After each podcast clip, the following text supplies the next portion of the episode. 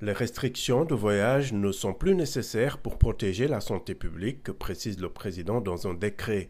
Cette réouverture des frontières concerne l'Afrique du Sud, le Botswana, le Zimbabwe, la Namibie, le Lesotho, l'Iswatini, le Mozambique et le Malawi. Joe Biden écrit mardi avoir pris cette décision sur l'avis de ses autorités sanitaires, ajoutant que les chercheurs américains, en collaboration avec les scientifiques sud-africains qui ont détecté le variant, ont réalisé d'importants progrès dans la compréhension du variant Omicron. Le président Biden a affirmé que le niveau de danger est plus faible qu'initialement estimé.